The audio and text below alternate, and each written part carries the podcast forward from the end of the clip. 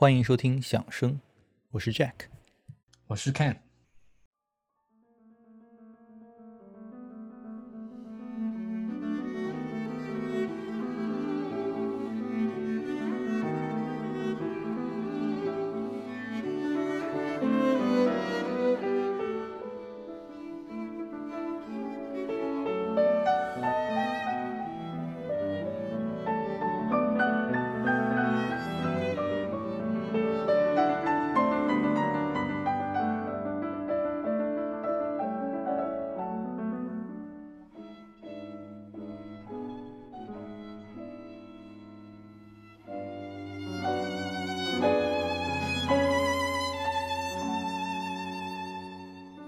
一八三八年，门德尔松给他的好友作曲家 Ferdinand Hiller 的一封信里说道：“钢琴音乐里非常重要的一个分支已经快要被人们忘记了，这也是我尤其喜欢的分支——三重奏、四重奏等有钢琴伴奏的真正的室内乐。我正在思索接下去写一些钢琴三重奏。那几个月后呢？他的第一号钢琴三重奏 OP 四十九就诞生了。”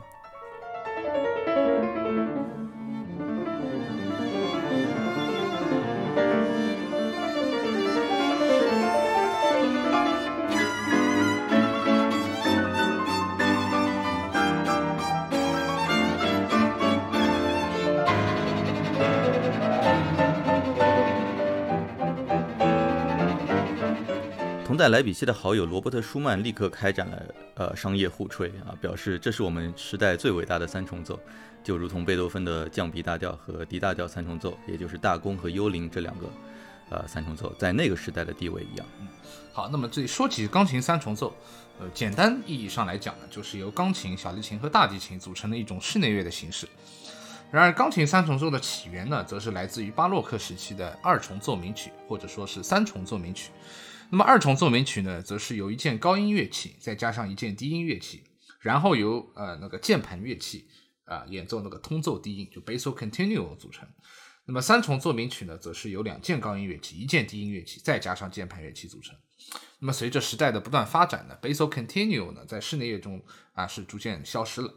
那我们我们现在听到的现代意义上的钢琴三重奏呢，呃，则是由海顿所创立的。啊，不得不说啊，海顿真的是音乐史上这样一位非常划时代的人物。那么，除了钢琴三重奏之外，我们知道他对于这个弦乐四重奏和如今交响曲的形式呢，都是由他所确立的。所以，真的是功不可没的这样一位领军式的这样的一个作曲家。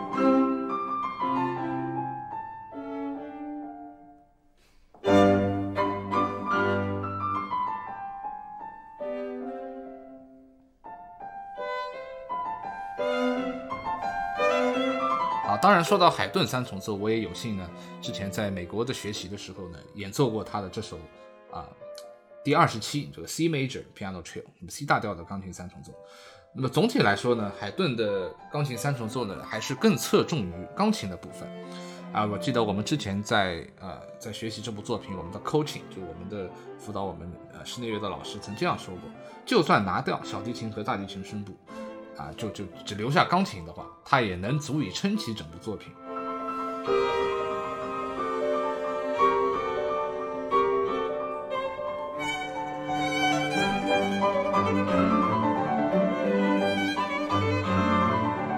所以说，在海顿的三重奏里呢，啊，小提琴很多情况下呢，其实是也是并不是作为一个啊非常主角的这样的一个角色的，呃，多数情况下呢，还是和钢琴演奏。啊，相同样的这种高声部，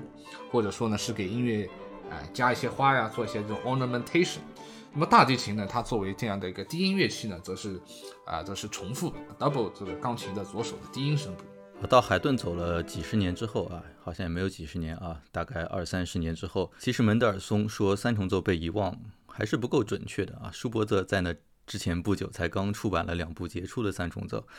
啊，然而注意门德尔松的表述啊，他认为所谓被遗忘的是作为钢琴音乐分支的室内乐表现形式，有点像刚才你所说的那种拿掉小提琴、大提琴，钢琴依然是主角的啊那样一种味道在里面啊。可能是因为门德尔松自己是一个非常了不起的钢琴家，而他在这里所创作的第一号钢琴三重奏当中呢，钢琴部分的地位也是有点特别的。那门德尔松自己也表示啊，他说钢琴家们在弹这部作品的时候应该会很爽，因为我给他们呢显摆的机会。那这首钢琴三重奏的里头呢，就是小提琴和大提琴往往就是牵引着那种呀优雅高贵的旋律线。啊，而钢琴呢，除了偶尔接过旋律线做一些应答之外呢，还有几乎全程的啊快速的跑动，为音乐提供一种这个啊呃肢体啊提供深度、方向，还还有一种无尽的能量在涌动的感觉，就仿佛一个波光粼粼的湖面一般，你感觉下面是那种静水深流。啊，我读到呃一名钢琴家评论这部作品啊，他说他在学琴的时候根本不敢相信可以按照门德尔松的要求来弹。也就是同时做到这样的速度，却又不影响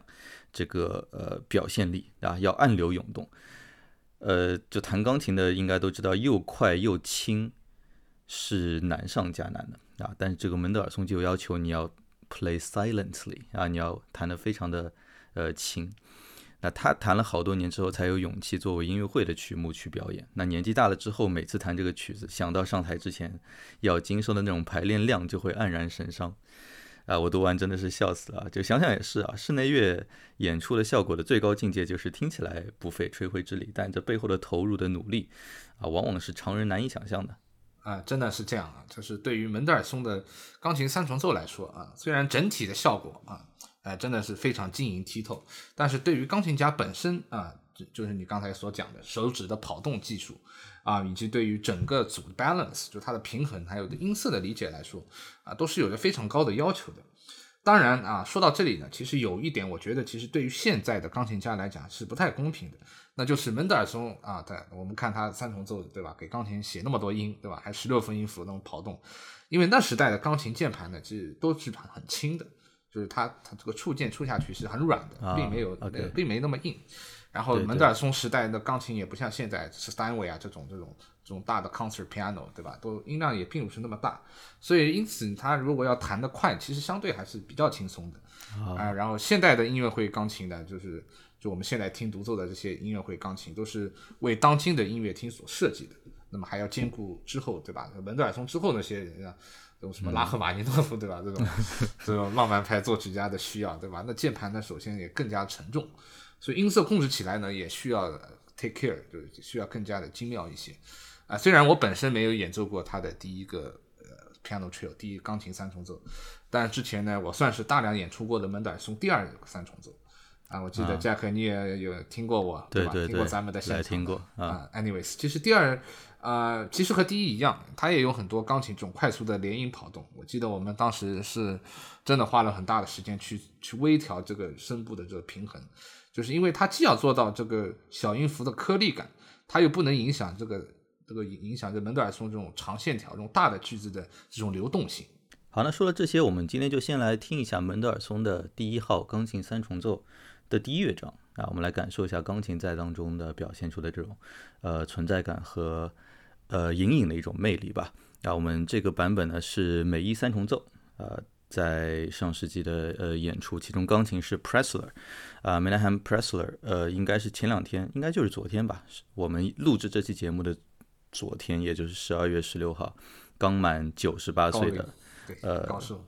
德德高望重的老艺术家啊，我是真的还蛮喜欢 Pressler 的演奏的，我们以后可以再聊聊他的贝多芬。Anyway，呃，我们来欣赏一下这个乐章。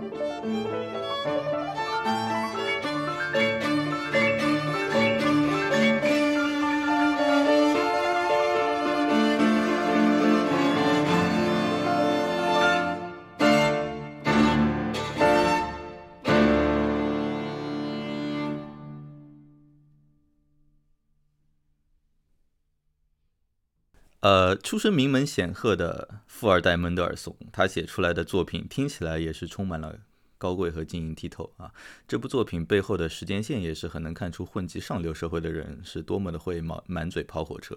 啊！我们刚才在说他，呃，就一八三八年的一封信里表达了写钢琴三重奏的这样的一个意愿，但其实最早呢，他在一八三一年的夏天就已经给他在维也纳的出版商啊写信说，我的一部三重奏马上就要写完了啊！注意是一八三一年，是比刚才早七年。到了一八三三年，他给他的姐姐 Rebecca 写的信里说：“啊，我在写一部 D 小调三重奏。”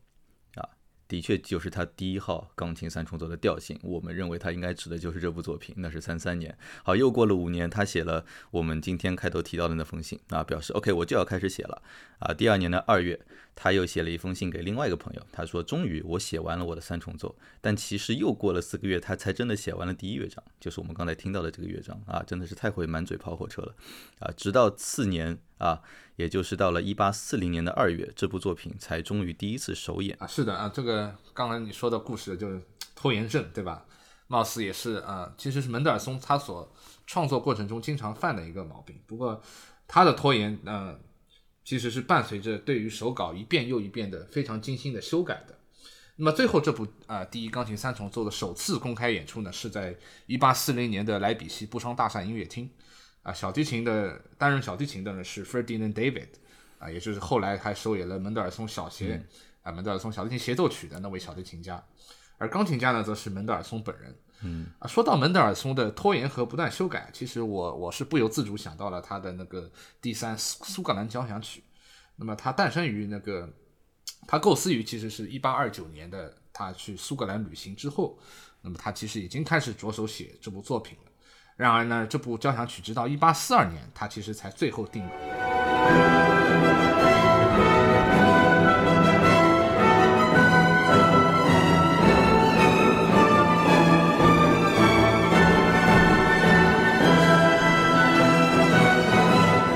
定稿了之后呢，门德尔松便在莱比锡啊指挥了这部交响曲的首演。而没想到的是，他在演完之后，他又在短短两个礼拜之内，他对于整部作品又做出了非常大的改动。然后随后两周过后呢，他又在伦敦啊指挥了他改动过后的完全是个 new version 就新版本。那么如今著名的乐谱出版商 Berliner，那德国的这个奇雄出版社呢啊，他有出版这个两个版本对比的这个总谱啊。我记得呃在二零零九年吧啊那年是门德尔松的两百周年诞辰，我记得当时搞得还蛮大的啊。当时那个指挥家 Ricardo 夏伊夏伊他带领的那个莱比锡的布商大厦乐团，也就是门德尔松。曾经担任总监的那支伟大的乐团，录制过这个新的伦敦版本的苏格兰交响曲啊，我我觉得加克，我觉得你可以对 show note 放放一下那个专辑封面，没问题。我觉得感兴趣的朋友们都可以去欣赏一番。对，我们现在在小宇宙平台上的 show note 当中，应该是可以插入外链了啊，呃，所以我们应该会在里面这个放进呃各大流媒体平台的我们推荐的版本的这个链接啊，大家可以去看一下。那除了这部作品表现出，应该说这两部作品表现出门德尔松拖延这样一个特点之外啊，啊，我们回到这个第一，呃，钢琴三重奏啊，第一钢琴三重奏的一次演出当中，我们也很能看出门德尔松这个人的一个谦逊内敛的性格啊，那就是在这部作品的呃首演四年之后吧，也就是在一八四四年。啊，我们在很久以前聊到过门德尔松，他带着八岁的那个约阿希姆去拯救了贝多芬的 D 大调小提琴协奏曲嘛，对吧？呃，应该是我们响声的第二期节目啊，大家可以去听一下。Anyway，他们到了演出现场时呢，就呃决定，OK，我们上半场来演那个门德尔松的三重奏。啊，就由约阿希姆来担任小提琴，门德尔松亲自弹钢琴。那到了那边发现，哎，组织方只给小提琴和大提琴准备了乐谱啊，钢琴的谱架上空空如也啊。可能主办方觉得这曲子就是你自己写的，你还弹不出来吗？啊，就根据约阿希姆回忆啊，门德尔松当时是很不开心的啊，他觉得自己的谱架上没有谱子，看起来就过于张扬了，是吧？可能像个姓李的啊。呃，琢磨了一下之后说，呃，这样吧，你随便嗯拿个什么谱子往上一放啊。找个翻谱的漂亮小姐姐给我时不时装模作样的翻一下也行，对吧？话说我发现，呃，室内乐演出好像钢琴家们的确都好像要看着谱演奏啊，而且翻谱的小姐姐好像都真的很漂亮，这是为什么？看啊，首先室内乐这个，呃，的确啊，就是说对于看谱这这个行为，它的确是体现了啊一个演奏者对于一个作品尊重的一个态度。因为毕竟这是三个人，对吧？是的，钢琴三重奏三个人，它是需要非常密切的交流和沟沟通的这样一种音乐形式。啊，就算你对吧，你你对于这个乐谱熟悉程度再高，在真正在演出的时候，其实是也是非常需要集中注意力，去仔细倾听啊，去注意到其他声部在干什么啊。有时甚至对于对于这个场地啊，对于对毕毕竟每场演出这大家状态不一样，甚至都需要做出一些这种微调。那么作为钢琴，虽然在这个 Piano Trio 这个三重奏里，它担任着啊非常重要的一个角色。但是它并不能以啊独奏家那样非常沉浸式的这种方式去演奏，而是时啊时刻去作为自己，它作为一个 ensemble，作为一个组合中的，只是其中的一个部分去演奏。所以没有谱子，感觉就就过于沉浸。哎，我觉得这有道理啊，因为三重奏的时候，你就是必须有外部的力量在牵引着你，对吧？而不是在自己的这个世界里面前进。OK，有道理啊。OK，那我们来看一下这部三重奏的第二乐章啊，它的开头是一段钢琴的无词歌啊。门德尔松自己其实为钢琴的独奏写过大量的呃无词歌作品啊，都是旋律性很强啊，却又不失艺术品味的一些很好听的作品啊，听起来就宛如娓娓道来的歌唱一般。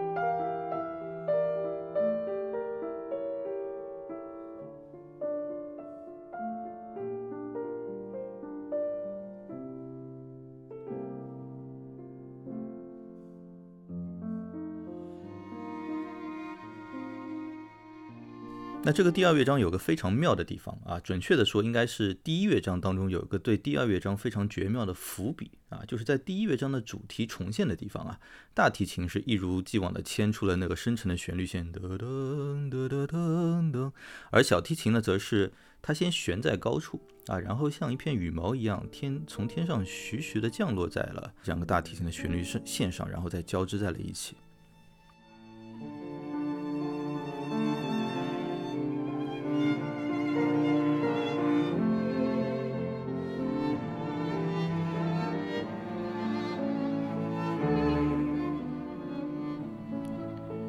而这里小提琴奏出的不仅是一个非常充满想象力，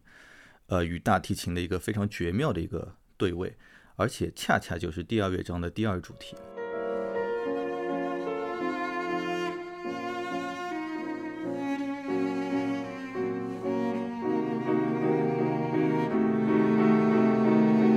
啊，我觉得这真的是艺术家将形式与内容进行统一的一个鬼斧神工之笔啊！我们一起来听一下这个乐章。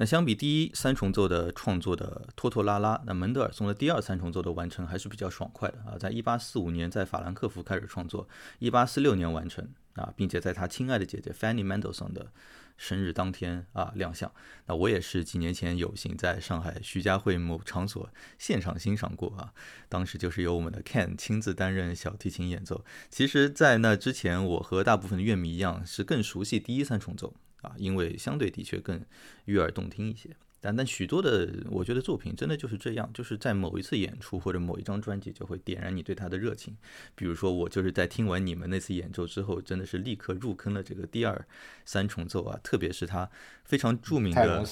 啊，真的是这样啊，特别是它非常著名的呃第四乐章。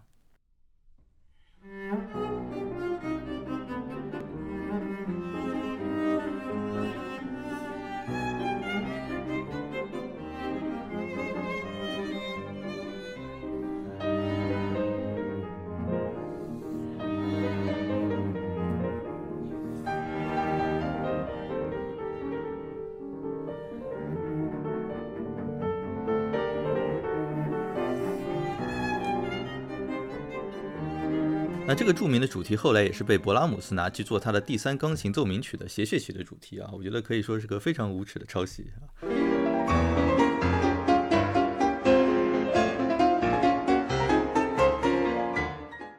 相较于第一三重奏的屡次修改，那么第二三重奏的创作则比较一气呵成。那么这部第二三重奏对于我个人来说呢，与这第一有着非常截然不同的气质。虽然两部作品都以小调写成，那么第一是 D 小调，第二是 C 小调，但是第一给我的感觉更多是纯净柔美，然而第二则是更加的暗流涌动。我甚至觉得有点 stormy，就那种有点这种暴雨、暴风、狂风暴雨来临前的这样的一种阴郁的感觉。那么值得注意的呢是这个第二三重奏的 finale，就是它末乐章，门德尔松更是加入了点睛之笔。这就是门德尔松的点睛之笔。呃，真太有异域风情了。他在说什么？阿肯？哎，Fire Love，让我们 Stay Stay in the Room。啊，刚才的点睛之笔啊。啊，那么他在 Coda 引入了16世纪的那个圣歌曲调，啊，赞美你上帝耶稣。然后在钢琴宛如管风琴的轰鸣之下，小提琴在高音区，啊，然后和大提琴一起奏出非常热情的这种圣咏的旋律。然后最后整部三重奏在光明的 C 大调上辉煌结束。对，我觉得就像你刚才所说的，第二三重奏跟第一三重奏相比是稍微有点那个呃 stormy 啊，有点斗争的感觉在里面啊，所以初听可能会觉得没有第一乐章那么悦耳，但是其实还是非常耐听的，然后还是蛮有从创作水准到这个呃作品的深度来说啊。那我们今天最后就来欣赏一下，就这个门德尔松的第二钢琴三重奏的非常著名的末乐章啊，它录制于二零一八年的旧金山啊，其中呃担任小提琴的就是呃我们的呃。Ken 神啊，哎，Ken 要要不说说那次录音的经历吧？我记得后面好像这个录音还取得了一些荣誉吧？啊，是的啊，当时啊，首先我的搭档是我的同窗学友啊，呃，钢琴的是徐金钊啊，大提琴是叫刘有新同学